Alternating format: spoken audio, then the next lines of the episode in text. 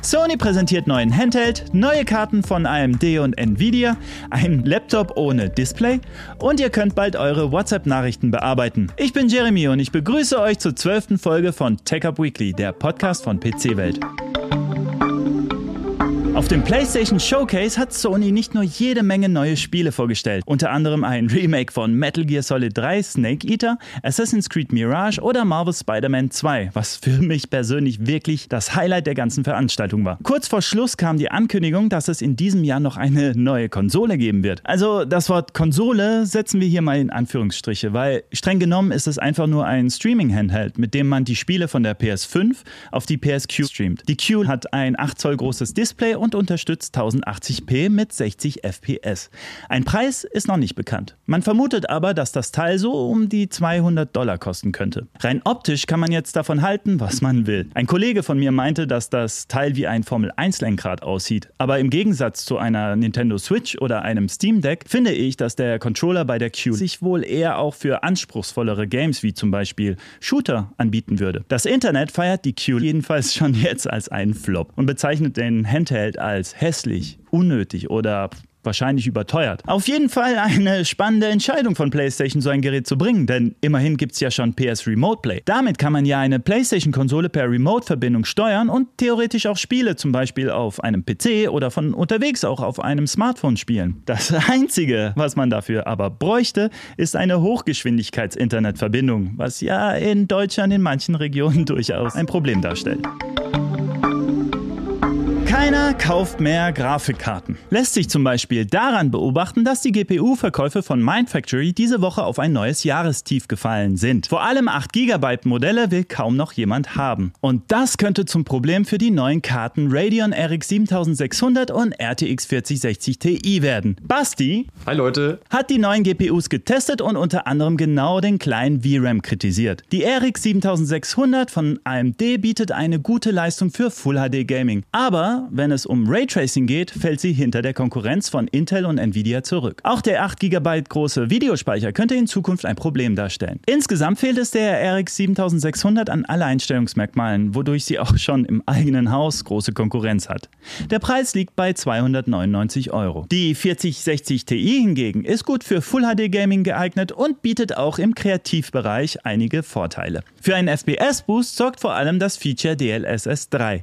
Allerdings kann der Videospeicher Speicher bei aktiviertem Raytracing oder höheren Auflösungen zum Verhängnis werden.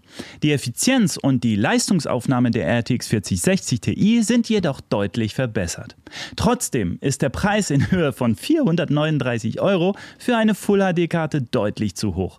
Insgesamt lässt sich sagen, dass beide Grafikkarten ihre Vor- und ihre Nachteile haben. Beide sind gut fürs Full-HD-Gaming. Nvidia punktet mit besserer Effizienz, Raytracing-Performance und DLSS 3, ist dafür aber auch deutlich teurer. Wenn ihr die vollständigen Testartikel der Radeon RX 7600 und der GeForce RTX 4060 Ti lesen möchtet, habe ich sie euch in der Videobeschreibung bzw. in den Show Notes verlinkt. Schreibt mir gerne, was ihr von den neuen Karten haltet.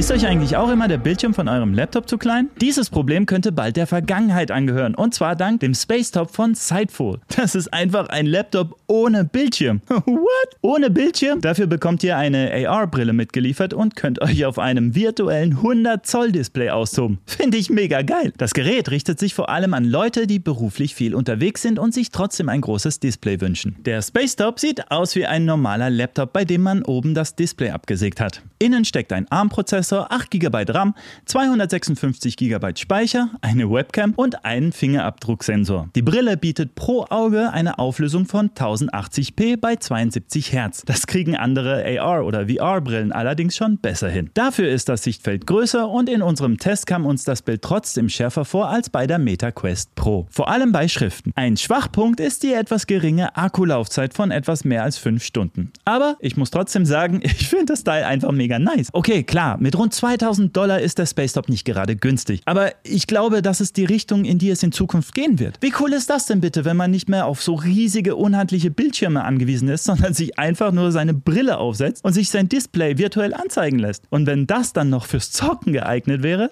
also mir gefällt das Konzept mega. Auch wenn da jetzt vielleicht noch ein paar Kinderkrankheiten dabei sind. Wenn euch der Spacetop interessiert, findet ihr den ganzen Test in der Videobeschreibung bzw. in den Shownotes verlinkt. Wie findet ihr dieses AR-Konzept? Schreibt mir gerne eure Meinung in die Kommentare.